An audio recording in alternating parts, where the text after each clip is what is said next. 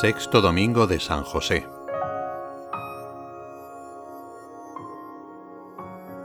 La vida de San José no estuvo libre de dificultades grandes y pequeñas. De hecho, la costumbre de vivir de manera especial los siete domingos previos a su fiesta nace para contemplar sus siete gozos, pero también sus siete dolores. Por ejemplo, aquel cuando Jesús a los doce años se quedó en el templo de Jerusalén sin que lo supieran sus padres. María al encontrarlo tres días después exclama, Hijo, ¿por qué nos has hecho esto? Mira que tu padre y yo angustiados te buscábamos. La escritura es clara. San José había pasado muchas horas de tribulación, había experimentado la angustia de quien no haya lo más importante de su vida.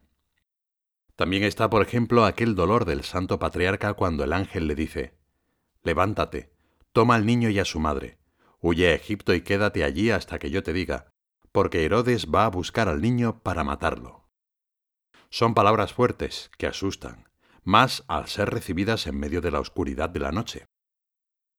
¿Por qué un varón tan justo tenía que pasar por estos y otros momentos difíciles? Porque alguien que procura hacer las cosas con tanta delicadeza y honradez, a veces puede parecer que experimenta incluso más dificultades que los demás. Al contemplar los problemas por los que pasó San José, como encontrar techo para Jesús o tener que vivir como forastero, muchas veces nos preguntamos por qué Dios no intervino directa y claramente. Pero Dios actúa a través de eventos y personas. José era el hombre por medio del cual Dios se ocupó de los comienzos de la historia de la redención. Él era el verdadero milagro con el que Dios salvó al niño y a su madre. El cielo intervino confiando en la valentía creadora de este hombre. San José sabía que las dificultades, además de que no son extrañas en los planes divinos, pueden ser momentos de crecimiento en intimidad con Dios y de crecimiento personal en muchos ámbitos. Aunque lógicamente no busquemos pasar por este tipo de circunstancias, éstas inevitablemente llegan, y entonces el Santo Patriarca puede ser un buen modelo e intercesor. Puede enseñarnos a sacar de nosotros la valentía y la creatividad para transformar nuestro entorno y nuestro corazón en un lugar más de Dios, son momentos en los que el Señor tiene una especial misión para nosotros, aunque no siempre lo alcancemos a comprender del todo.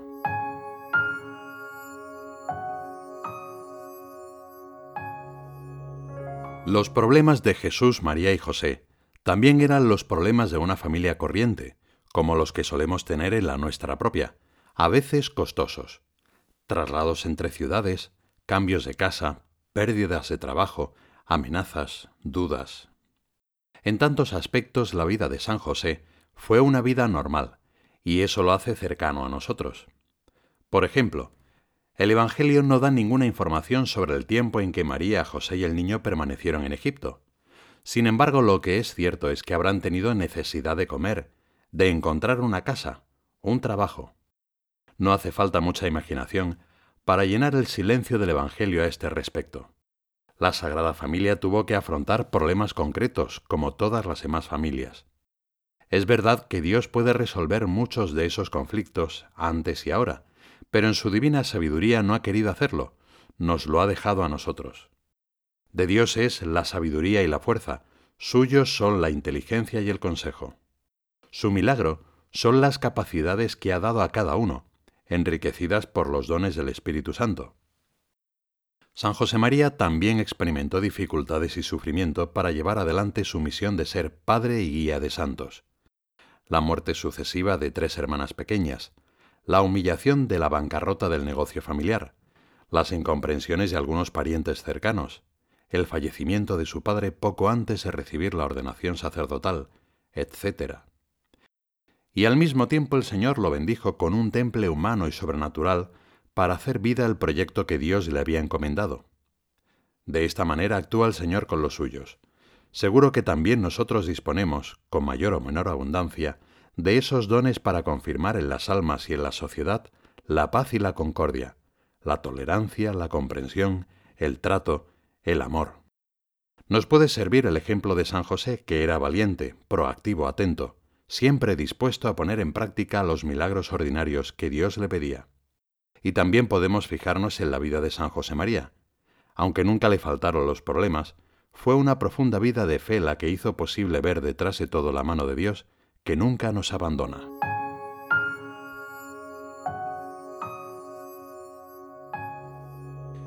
San José María enseñaba que la vida ordinaria puede ser ocasión de encuentro con Dios, con algo santo, divino, escondido en las situaciones más comunes que toca a cada uno de vosotros descubrir. Por tanto, la propia vida está imbuida de un sentido divino. No podemos ir hacia Dios sin encontrarnos con el milagro del ordinario. El Señor ha querido esconderse discretamente en las cosas normales de nuestro día, sin imposiciones, para dejarnos verdaderamente libres de buscarle. Y parte de la vida corriente son las pequeñas dificultades de cada día. Eso que no salió como planeábamos, una relación que quisiéramos que sea mejor, las complejidades que surgen en nuestro trabajo, etc. Cuando nos enfrentamos a un problema, podemos detenernos y bajar los brazos, o podemos ingeniárnoslas de alguna manera. A veces las dificultades son precisamente las que sacan a relucir recursos en cada uno de nosotros que ni siquiera pensábamos tener.